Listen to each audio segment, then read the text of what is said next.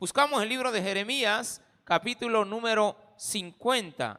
Jeremías, capítulo 50, para la gloria y honra del Señor. Vamos a leer los versículos 31 en adelante.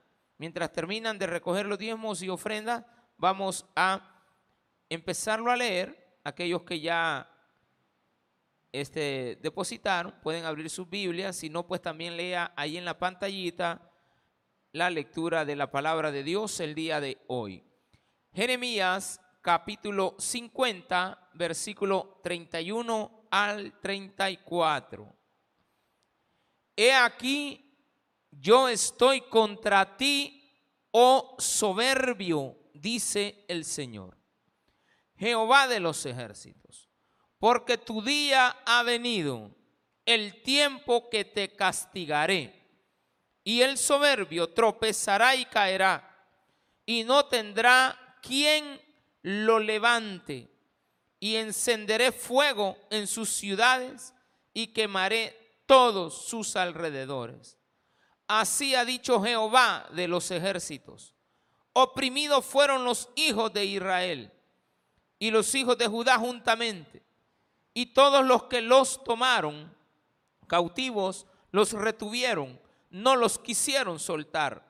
El redentor de ellos es el fuerte. Jehová de los ejércitos es su nombre.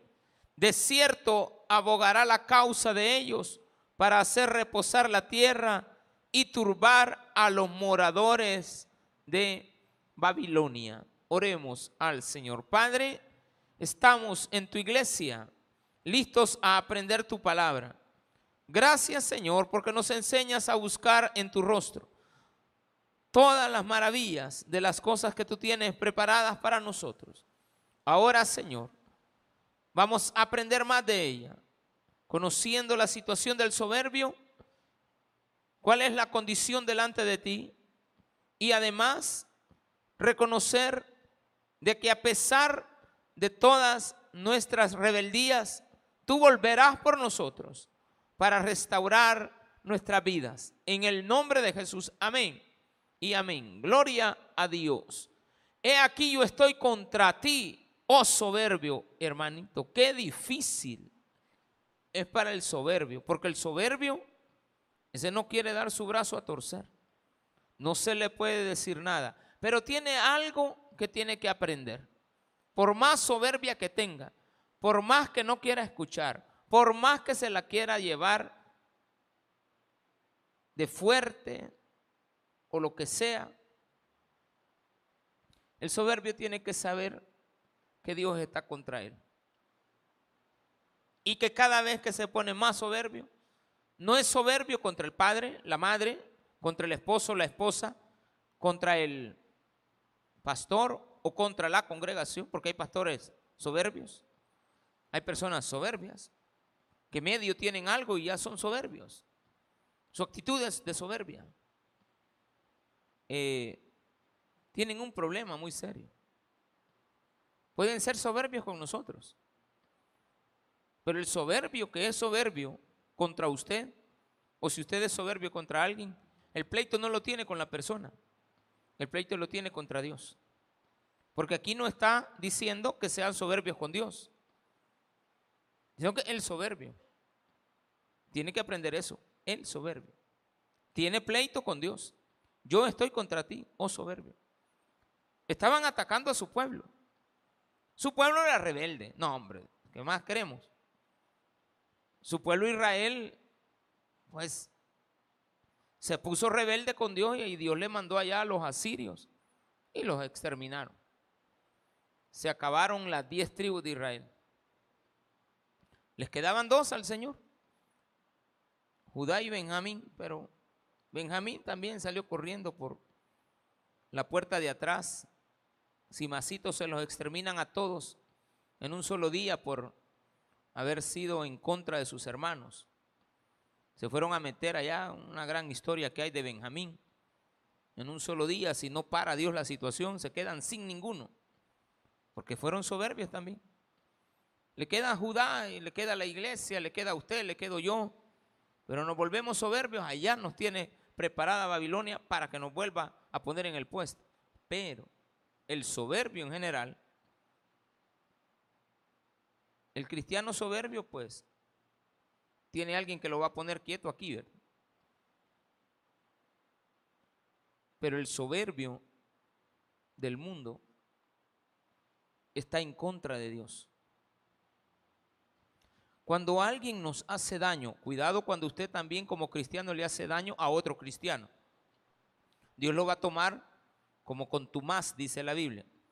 Lo va a tomar como alguien que por más que se le enseñe, él siempre va a provocar a otros a que se pongan en nuestra contra. Ese es el contumaz. Va a provocar a otros para que estén en nuestro contra. Dios también va a estar contra él. Entonces la soberbia no nos da nada. Ser soberbios, no agachar la cabeza, no llevar la fiesta en paz, mm, ponernos en contra nosotros mismos, molestarnos porque lo que el soberbio diga o haga nos afecte, se nos va a olvidar de que por estar peleando con él, estamos evitando de que Dios trate con esa persona. Entonces lo primero que usted tiene que aprender de la soberbia es de que no se meta con él, no se meta con el soberbio. Porque ya sabemos lo que la Biblia está diciendo, que la tiene en contra de Dios. He aquí, o sea, un día, he aquí, Dios se va a levantar contra el soberbio. Siempre está levantado, pero el soberbio lo va a saber. Mucha gente soberbia mucha gente rebelde. Pero llega un momentito, hermano, que entienden el mensaje, se arrepienten y Dios los toma como hijos. Pero hay soberbios que no. Entonces Dios a ellos les dice, el día que te caigas, nadie te va a levantar. El día que te caigas, nadie te levanta. El día que tropieces, nadie te podrá levantar. No habrá quien lo levante, dice por ahí, lo acabamos de leer. El 32. Y el soberbio tropezará y caerá, y no tendrá quien lo levante. Lo levante. Está refiriéndose a, a, a una persona. Ese lo es un artículo predeterminado, un pronombre personal no habrá quien lo levante. A nosotros muchas veces nos sucede que nos caemos y no estamos hablando de una caída de esa que te tropieza. Eh, hay que llevarlo rápido al hospital, qué sé yo, si la situación es grave. Es como le pasó a don Chentillo Fernández, ¿va? Ya el señor estaba anciano. Se cayó y la caída, pues, se le fue complicando hasta que falleció. No estamos hablando de esas caídas. No estamos hablando de los tropezones, de la reventada de boca que te vas a pegar por un descuido. Alguna persona se puede caer porque tenga problemas con su espalda. Se caen porque no tienen equilibrio. Se caen porque tienen problemas en sus caderas, en sus huesos. Personas con huesos cristalinos. Entonces tienen tendencia la falta de calcio, me decía hoy mi esposa hablando, después de que estábamos hablando del calcio, de las caídas y todo eso, empezamos también después a hablar acerca de, del carácter. Bueno, sí hay para, para los huesos, hay. Él me preguntaba, ¿y qué hay para el mal carácter? Ah, hay medicina.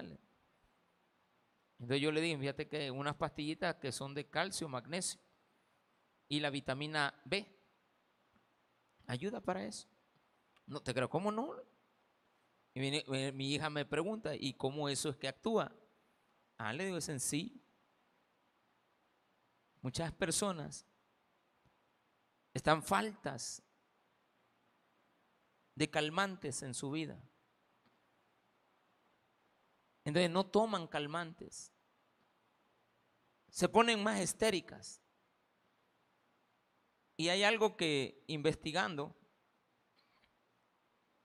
descubrí que, según la ciencia, Hay vitaminas en el cuerpo como esa, la vitamina B, que dura tres años en tu cuerpo. Mira cuánto Dios te ha mandado de paciencia para que no revientes, hermano. Dios te ha mandado tiempo largo para que no tropieces. Porque no estamos hablando de las caídas físicas, estamos hablando de la soberbia. Y el soberbio, por más altivo que se mantenga, por más erguido que esté, dice acá que Jehová de los ejércitos es el que te lo está diciendo. Es decir, alguien a quien no le puede ganar. Porque tu día ha venido, vaya. No tienes escapatoria. Tu día ha llegado. El día en el cual tengas que darte cuenta que no vas a poder seguir con esa actitud, tienes que saber que el día que te llegue, yo te castigaré. Fíjese que usted muchas veces no quiere castigar al soberbio. Usted tiene hijos soberbios. Y hay leyes, ¿verdad?, que protegen al hijo rebelde. En Estados Unidos es un gran problema. Yo le he querido dar una recomendación a, la gente que está allá. Traete a tu hijo para El Salvador, aquí lo, le das una tus nalgadas y que se vaya de regreso. Aquí no hay problema todavía. Claro, no, no estamos hablando de maltrato. Jamás vaya a maltratar a sus hijos. No, el maltrato es malo. El castigo no. Pero hay hijos que son rebeldes, pero la rebeldía crece. Y ya después el hijo se opone. Y ya se le pone, en El Salvador decimos, le, le puso al brinco a su papá.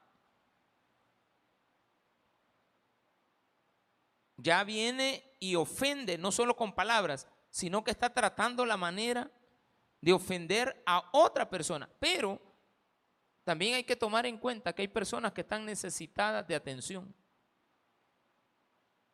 Y usted tiene que saber identificar eso. La falta de atención a una persona lo puede hacer soberbio, pero eso se arregla rápidamente. Eso se aclara. Con eso no tenemos problema. El problema es aquel que deliberadamente, sabiendo que tiene errores en la vida, que tiene que corregirlos, no los quiere corregir y al contrario se planta en su idea equivocada de que las cosas son como él dice. ¿Cuántos pasamos en la casa, en los hogares, manteniendo a personas soberbias a nuestro lado? Discutimos con ellos. Hermano, déjeselo al Señor. Dice claramente acá que el pleito no lo tiene con usted, lo tiene contra Dios. Al final nos lo aclara en los versículos 33 y 34. Se llevaron a mi pueblo y lo maltrataron. Y por lo tanto, fue contra ellos a quienes hicieron daño, a quienes maltrataron, a quienes no vieron bien, no los vieron con buenos ojos. Por eso yo salí a su rescate, porque siguen siendo mis hijos, a pesar de su comportamiento. Por eso es que el mundo no se puede meter con los hijos de Dios, aunque sean rebeldes, a maltratar. Pueden castigar, pero no maltratar. El castigo de la cárcel, las reprensiones, tener que ponerles tiempo de servicio social, lo pueden ver como un castigo. Tener que ir a barrer las calles, o andar recogiendo la basura puede ser un, un, castigo. Nunca eso va a ser un maltrato. No sé si usted así lo ve. Si usted eso lo ve como maltrato, usted tiene un mal concepto de lo que es el castigo. Por eso es que aquí vamos a ver algo bien importante en estos primeros dos versículos. Que además de que sabemos de que el soberbio que no es cristiano se opone a Dios, ya sabemos lo que pasa con nosotros, se opone a Dios, Dios está en contra de él, pero Dios jamás, jamás, siendo lo que es, va a maltratar a una persona.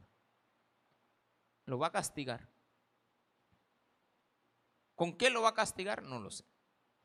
¿Cómo lo va a hacer? A saber. Nosotros ocupamos una frase. Mira, Señor, sí, corregilo, pero con misericordia, nos lo enseñó nuestro pastor. Siempre esa frase a mí me quedó en la, en la cabeza. Sí, Señor, maltratarlo, pero ¿cómo es? Corregirlo, tratar con él, pero con misericordia. Tenerle amor en ese momento. ¿Cómo va a ser amor y, y lo va a castigar? Sí, castigar puede. Castigar con amor. Nunca maltratar. Entonces dice, he aquí yo estoy contra ti, oh soberbio, dice el Señor, Jehová de los ejércitos, porque tu día ha venido el tiempo que te castigaré. ¿Y cómo lo va a castigar? Y el soberbio en el futuro. Próximo, muy cercano, momentáneo, en el instante, un día después, dos días después, en cualquier momento. Y el soberbio tropezará y caerá. ¿Pueden caer los cristianos? También. ¿Se tropiezan? También. Y no tendrá, eso sí, es palabra de Dios. Dios está diciendo, la tienes contra mí. Y si estás en contra de mí, yo no voy a ponerte a nadie a tu lado el día que te caigas. Tropezarás por más que tú creas que eres la nane Tarzan o lo que usted quiera, usted mismo es Tarzan. El soberbio tropezará y caerá y no habrá quien lo levante. Vea este otro punto. Y encenderé fuego en sus ciudades. Hace poquito estaban diciendo que estaba quemando también el mercado. ¿Cuál es? El Sagrado Corazón. No sé, como que hubo ahí un conato de incendio. Lo apagaron rápido. Yo a mí me pongo a pensar cuando uno pasa por ahí, cómo han ido distorsionando todas las ventas. Todos en un solo pedacito. Y ya pasar por ahí, y yo digo, ¿y, cuando, si aquí agarra fuego esto usted? ¿Cómo van a entrar los, bomberos? Adentro de cada mercado no hay un par de extintores que hasta ellos van a explotar si ustedes los enseña al fuego. Porque no tienen nada, tienen tres años y eso se cambia cada mes. De nada le sirve tener un extintor ahí en el carro, si se volado hay que cambiarlos. Si el sol le daña, peor los que andan en los vehículos. Un mes y ya no sirve para nada comprando llantas. Y las llantas ahí tienen un, rotulito que dice DOT, DOT. Hace años le aprendí eso a un tío que reencauchaba llantas, tenía una reencauchadora. Yo, yo siempre soy metido, a todo lo pregunto. Mire, ¿y este DOT qué significa? Ah, aquí viene y dice, cuando la llanta fue fabricada, solo le ponen cuatro numeritos. Y vos tenés que saber leer eso. Por ejemplo, se dice 0222, es que fue hecha en el febrero del 2022. Y en toda la par le ponen otro número. Le ponen un 5, digamos. Quiere decir que en el 2027, aunque nunca se haya usado, aunque todavía tenga los pelitos, esa llanta ya no sirve. ¿Por qué? Porque ya perdió su, su seguridad. Ah, pues al soberbio se la pica que le acaba de poner llantas nuevas al, al escupe fuego, pero le está poniendo llantas nuevas que no sirven. Ella solita se va a reventar, hermano. Ella solita va, va. Yo hace poco lo comprobé. Hace tiempo compré un par de llantas nuevas, hace tiempo, hay como dos años, o más quizás, y la guardé. Se me olvidó lo que me había dicho mi tío, que ya, ya falleció. Se me olvidó. La guardé, la volvimos a poner, estacionado el carro, ¡pum! Se está, tiene razón. Tiene toda la razón. Pero usted viene y cree con su soberbia que está haciendo las cosas correctamente. Entonces Dios dice, un día, de repente, cuando no lo estés esperando, te vas a caer. Y todo lo que tienes se consumirá. Eso quiere decir el fuego. Consumir tu vida, consumir tus bienes. Las cosas por las cuales luchaste. Sin Cristo, por supuesto. No sembrando en tu casa, porque este es el año de la cosecha, pero si usted ha sembrado discordia en su casa, lo más probable es que cosechen su divorcio o una su separación. Es muy lamentable que hay pocas personas que se casan y más las que se divorcian. Y quizás no se divorcian, simplemente se separan. Porque con eso de que le tienen temor a Dios, pues van a separarse, pero ya tienen otra pareja. Entonces, es lo mismo. No quisieron entender el mensaje porque fueron soberbios. No quisieron venir a oír por la soberbia.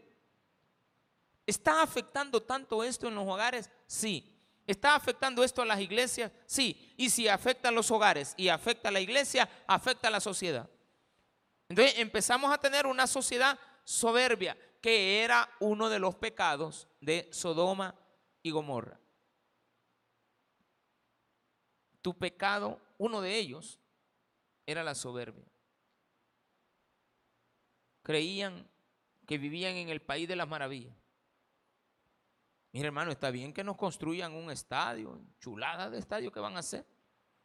Qué bonito que tengamos un bonito hospital, no cualquiera lo tiene. No, si los esfuerzos están, están a la vista. Pero que no te vaya a convertir en un salvadoreño soberbio ante los demás. Si esto lo traslada a usted a su casa, está bien que tengas un plasma de 140 pulgadas. Está bien que usted compre el mejor horno microondas de 8000 watts. Hay, de 900, pero el suyo no. Usted, uno le dice, no, yo voy a comprar uno de 1000. El mío es de 2000. es soberbio, hermano. Que yo saqué un plasma de 40 pulgadas. Ah, yo tengo uno de 80. Soberbio. Todo lo que usted tiene es mejor. Y a veces compara a sus hijos. Mire cómo lo voy llevando. El otro gran pleito que tiene con sus hijos que no sabe, él los educó bien, pero hijo rebelde. Y usted le sale, ay, sí, mis niños. Yo, no, sí, yo. Mire, denle gracias a Dios. Denle gracias a Dios que los suyos no son eso. Yo a veces mismo comparo y digo, no, hombre, cuando veo al otro, ay, sí, gracias a Dios, Señor. Si lo que yo tengo no, no es tanto. Pero eso no me no me autoriza para ver de menos al que tiene el problema. Usted tiene un marido ahí todo maltrecho y hasta la vecina, ay no, mi marido es ese hombre.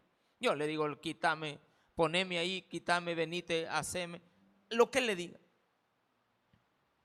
Él me cocina, le cocina, sí. Él lava la ropa, estíralo, no, no, se fija, pues ya la manchó toda. La luz es negra y él le gusta las cosas así rajadas. Porque le, hasta más le echa. Yo me acuerdo que una vez se me arruinó un, algo a mí. Yo lavaba antes, era soltero. Me tocaba que en Guacales lavar la ropa. Y ahí la manté. Así me conoció mi esposa. Ella se fijó en eso. Y dice, es que hombre ese. Digo yo, que ella de haber dicho, ¿va? Porque el día sábado yo lavaba la ropita y ya la dejaba el domingo para una, un guacal era, ver, eran dos guacales, ¿va? Pero había que preparar, había que, pues hay que saberlo hacer. Echar el detergente y estarlo batiendo ahí. Pero a veces me equivocaba. Cometí errores. Pero ¿y a quién le voy a echar la culpa? Si yo mismo los cometía. Era bien diferente la actitud a que cuando otro se equivoca. A mí me molesta que la gente a quien trabaja se moleste con ella. Yo un día de esto cometí un error y después dije, estoy haciendo lo que digo que no se debe de hacer.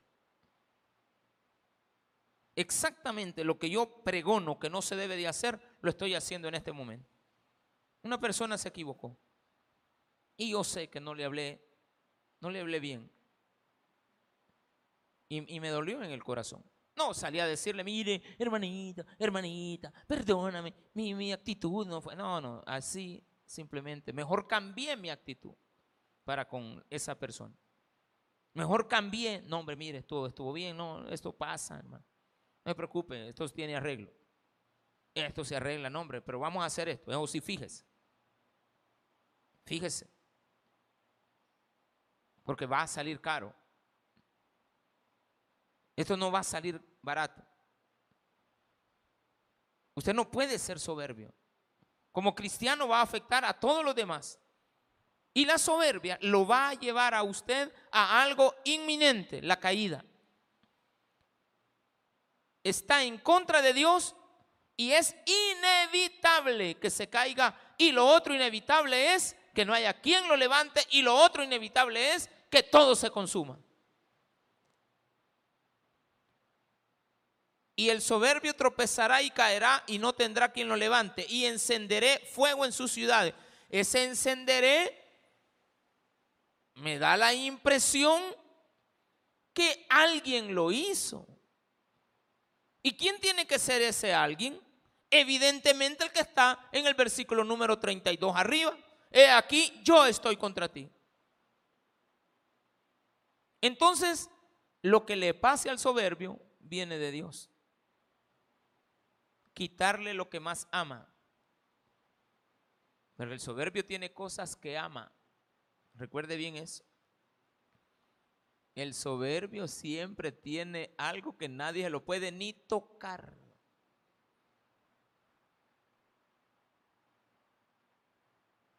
A veces uno pregunta, ¿y estas dos pupusas de quién son mías? Permítame, Si ahí, están, no hay problema. A veces a mi hermana yo les mandamos pupusas y es de, ay, esas pupusas aquí, imagínense, viven con mexicanos usted. Esas casas, yo no sé cómo se llevan cuando hay partidos de fútbol de la selecta con México. Yo no sé cómo, cómo se han de llevar. Pero viene y con lo de las pupusas. Vienen y me dicen, no, nosotros aquí, ahí se pleito. Entonces un día decidimos ponerle rótulo a las pupusas.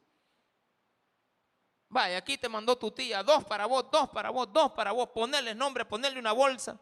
Y a todas las guardan hasta con nombre. Ay, viérame cuando uno anda buscando las de uno. Pasa todos los nombres menos las de uno. Y sale la soberbia. ¿Quién se comió mis pupusas? Y el bichito que aquí le tiene el queso, ¿va? nadie, nadie así. Pero fíjate que, fíjese hermano, que a veces por esas cositas tan sencillas, terminas tan amargado tu día, porque el soberbio tiene otra cosa. Es amargado. Tiene ceño fruncido. Tiene 20 años y ya tiene arrugas. Porque es soberbio. Ese es de lo peor que usted se puede imaginar que le puede pasar a una persona, a un ser humano. Dios no recomienda que eso pase en el ser humano. Es más, le está advirtiendo, mira, yo soy tu enemigo. Si estás tú haciendo así, yo no tengo enemigos en la vida, dice Dios. Pero tú te estás comportando conmigo y vas a llegarme a conocer de tal manera que voy a establecer que el día que te caigas nadie te va a levantar y todas tus cosas las vas a perder. ¿Y sabes qué? Andas investigando quién lo hizo. Aquí dice, yo quemaré tus ciudades y quemaré todos sus alrededores. Ay, lo que te quedaba. Cuando el soberbio reacciona, no tiene nada. Como el pecado de Sodoma y Gomorra era la soberbia, tropezaron, cayeron, nadie los levantó y todavía se les quemaron las ciudades y los alrededores. El ejemplo ya está. El problema es que no lo determinamos, no, lo encontramos. Repito, el problema de Sodoma y Gomorra no era el homosexualismo. Ese era uno de los tantos pecados. El problema de ellos, ya lo he dicho en otras ocasiones, era que tenían mucha soberbia, además de tener mucho, pero mucho dinero. Bienes o pan, dice la Biblia, tenías mucho pan. ¿Qué significa tener mucho pan? Cubiertas todas las necesidades. Soberbio y tiene todo en la vida. Y el otro pecado que tenía Sodoma y Gomorra era la holgazanería. ¿Qué hacían? Nada todo el día. ¿A qué se dedicaban? A nada. ¿Cuántos años tiene el muchachito? 20. ¿Y ya aprendió algún oficio? Nadie que él no quiere estudiar y aprendió algún oficio. No, tampoco quiere. Mire, por lo menos a que, que le ayude a la mamá cuando está cortando los tomates, póngale usted también a hacerlo. Ya va a estar la comida. Mire. Ahora usted dirá, es que yo no le enseñé, momento, pero él podía haber aprendido. O sea, la soberbia de él, a pesar de que es un niño, empezó a crecer en él de tal manera que ahora ordena que se le sirva. Usted a veces le está regalando una naranja a alguien. ¿Sí o no? Y usted mire, tome esta naranja. Ay, ya. Porque no me la hace juguito. mire. ¿Y por qué no me le echa salita? Y todavía la prueban. Ay, échale otro poquito. Ay. Qué tremendo. Y uno quisiera agarrar a la gente y restregarle el jugo y agarrarle el, lo que queda de la estopa de, de la naranja y exprimírsela y meterlo a él también adentro de la, de la ¿cómo llama? De la licuadora. Que está su jugo. Pero no es necesario, hombre. Simplemente no se lo haga, ¿para que se va a amargar? Ah, mire, que no tengo tiempo. Si la quiere, bueno, y si no, pues también. Pero ya viene usted, empieza a adobarle los gustos al soberbio. Ay, ¿usted cree que, usted cree que lo va a complacer? No, hombre. Si al soberbio no, no lo complace con nada, es insaciable porque no hace nada. Es la persona más altanera. Es la persona que para él todos debemos de estar rendidos a sus pies. Entonces viene Dios y te dice, mira, está bien, Haz lo que quieras con, los demás. Versículo 33. Parece que cambia la sintonía del tema, pero no, es la misma.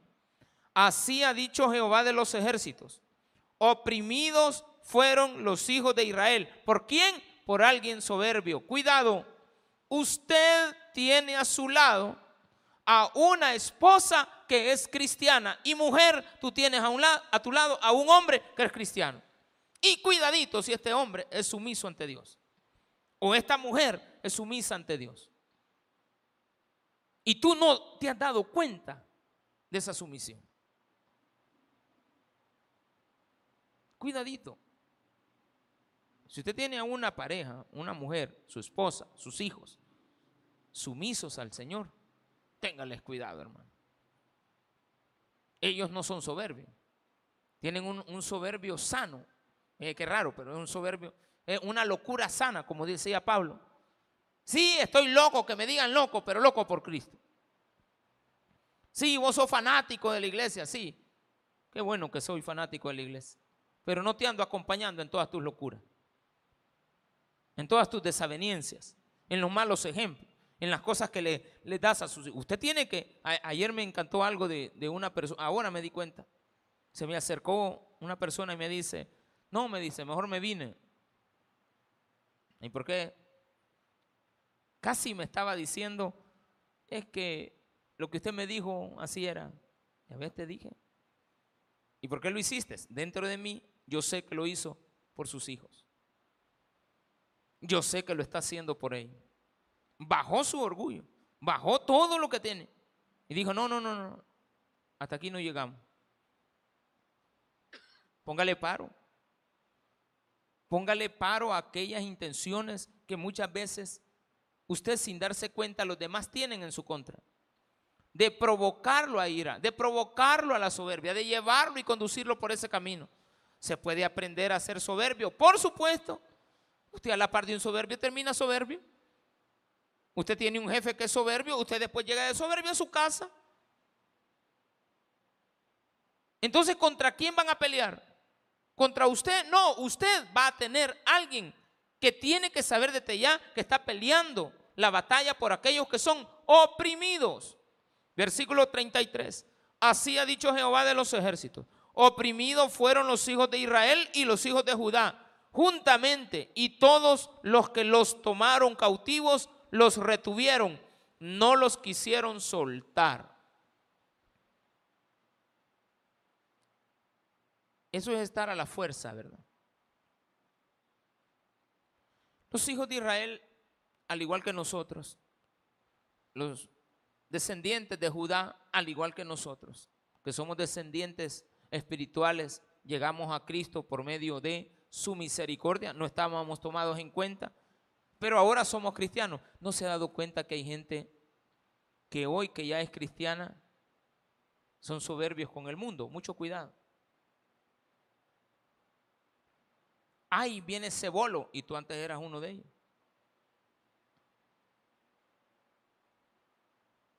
Aquí a la iglesia no se le restringe a las personas alcohólicas, ya que están eh, gobernadas por el alcohol, a que entren a la iglesia. Siempre pueden estar sentaditos, por lo general se les ponen las últimas sillas los días domingos. Pero de repente también ellos se vuelven soberbios en su misma condición. Digo yo, siendo así, ¿qué va a pasar cuando sea sano? ¿Cómo va a ver al débil? ¿Cómo va a ver a la persona que está en una mala situación? No, pero hay otros que entran sumisamente. Sí, sí, sí, sí. Me voy a estar callado, dice. No, no molestan. Digo, pienso. Digo y pienso. Si esta persona se convierte, va a ser así. Va a ser tolerante. Pero a veces usted no se da cuenta que desde chiquitos los niños empiezan con soberbias y no se las quita. Usted se las permite. Ay, qué bonito el niño, hasta le hace chiste. No, podemos parar eso. Podemos evitar, porque hay ejemplos en la vida. Yo le aseguro, usted trabaja con alguien soberbio, se vuelve igual. Usted tiene un pastor soberbio, empieza la congregación a ser igual. Dicen por ahí que la congregación es el reflejo de lo que el pastor es. No debería. Porque usted nunca debe de reflejarse o, usted ser el reflejo de lo que yo soy. ¿Por qué? Porque nosotros vamos a basarnos siempre en leer la palabra de Dios. Usted tiene que tener como reflejo para verse en un espejo a Cristo. Y una vez usted aprenda eso, se va a dar cuenta que Jesús nunca fue soberbio, aunque sí fue bien claro en ponerse tajante contra aquellos que sí lo eran. Llegaban los soberbios a atacarlo. Jesús no los andaba buscando para pelear con ellos, pero sí los ponía en su puesto con los mismos argumentos con los que ellos llegaban. No era pleito. Llegaban a, a provocarle, porque los soberbios provocan y tratan la manera de provocarte a ti. A ver qué le dices. A ver que si te les opones, no se les oponga porque Cristo está contra ellos. Y al final, versículo 34, el redentor de ellos es él. Esa palabrita, fíjense bien, yo no sé si todos tienen la misma Biblia que yo tengo y si alguno, usted, alguno de ustedes tiene otra de otra versión, se fijará en la palabra fuerte. ¿Qué característica tiene esa palabra? No crea que es por casualidad. Tiene una F mayúscula. Eso quiere decir que uno de los nombres de Dios es fuerte. Hay otro versículo que dice admirable, con A mayúscula. Él es el admirable. Pero en este caso Él es fuerte. ¿Qué se necesita para un soberbio? Fuerza. La fuerza de un humano débil, no. Se necesita la fuerza de un humano en Cristo Jesús. Ahí usted lo vence. No me diga que no se pueden vencer. Sí se pueden vencer. Pero necesita de esto. El redentor de ellos, o sea, mi redentor, cuando alguien está atacándome con una actitud así, mi redentor. Entonces al final el mensaje se cambia de sentido y ya no va para el soberbio, porque ya sé que el soberbio, aunque no quiera aceptar, tiene como persona que lo va a poner quieto a Dios. Y Dios va a hacer que el día que él caiga nadie lo levante. Y además Dios se encargará de quitarle todo lo que tiene. Y se encargará de todavía no dejarle posibilidades porque todo lo que busque alrededor no existirá más. ¿Y por qué le pasó eso? Porque atacó a sus hijos. ¿Y por qué le sucedió? Porque agarró a Israel y los asirios fueron vencidos después. Y luego también aparecen los babilonios en contra de Judá. Por eso al final dice, y turbar a los moradores de Babilonia.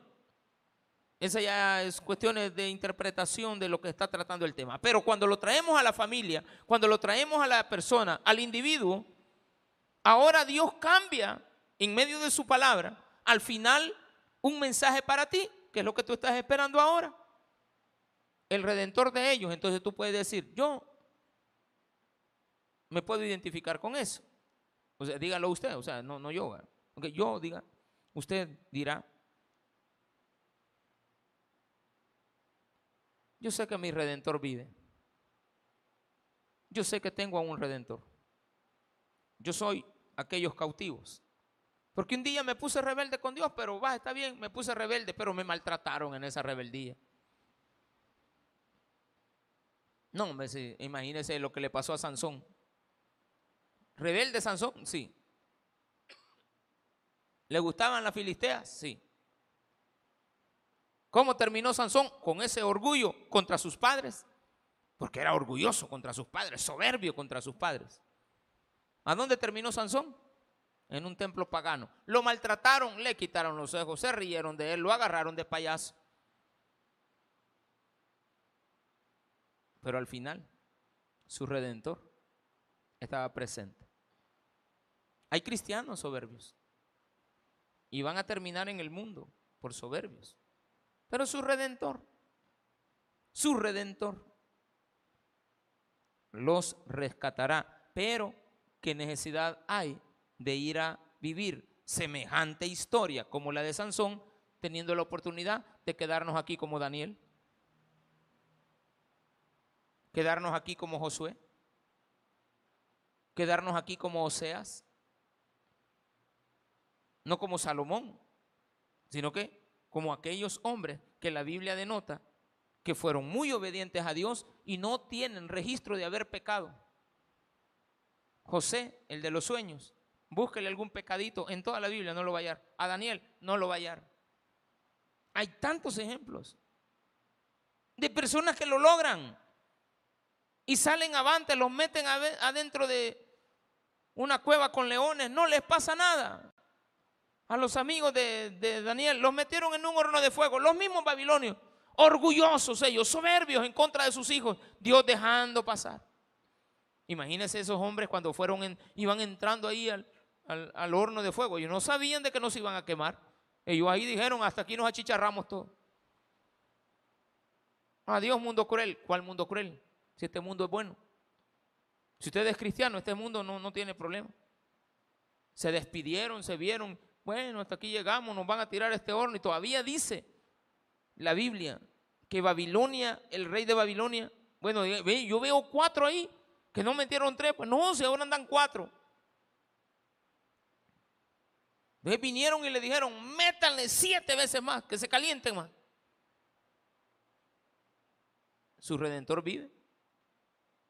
Según usted, usted estaba perdido. Según usted, hasta ahí llegó. Mire, aunque hubieran muerto, hermano, ¿qué habláramos de los amigos de Daniel si hubieran muerto en el horno de fuego? ¿Qué dijéramos? Ay, Dios no los rescató. No. Ahorita les estaría diciendo, tú quemaste a mis hijos y por lo tanto también te voy a prender fuego a vos. Porque fuiste soberbio. Eso dijera. No habría ningún cambio. La palabra de Dios nos lo aclarara y nos dijera, porque le hiciste esto a mis hijos, ahora yo te, yo que soy su redentor, soy el que los va a levantar, el que vas a tener que reconocer como el fuerte, Jehová de los ejércitos es su nombre, él cierto abogará la causa de ellos para hacer reposar la tierra. ¿Cuál tierra? La tierra de los creyentes. ¿Y cómo va a quedar la otra tierra? La de los inconversos y turbar a los moradores de Babilonia.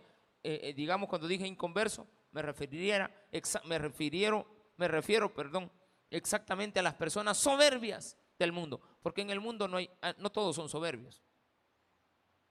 En el mundo hay mucha gente buena, hermano. ¿Qué nombre? Digo, si, si este solo le falta ser cristiano, porque no acepta.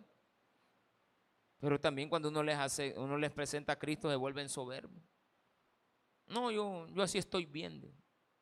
No, mi hermanito no está bien. Ojalá algún día usted aceptara, yo le paso tirando. hombre, si a usted ahora le falta hacer esto, mire una confesión, si usted, si está allí, si ya no vamos a hacer más. Yo a veces le explico, mire, si solo a esto hemos venido al mundo. Ayer en el velorio, sí, eso les pasé diciendo, como media hora o más quizá. No tenemos otra cosa que hacer en esta tierra más que aceptar a Cristo.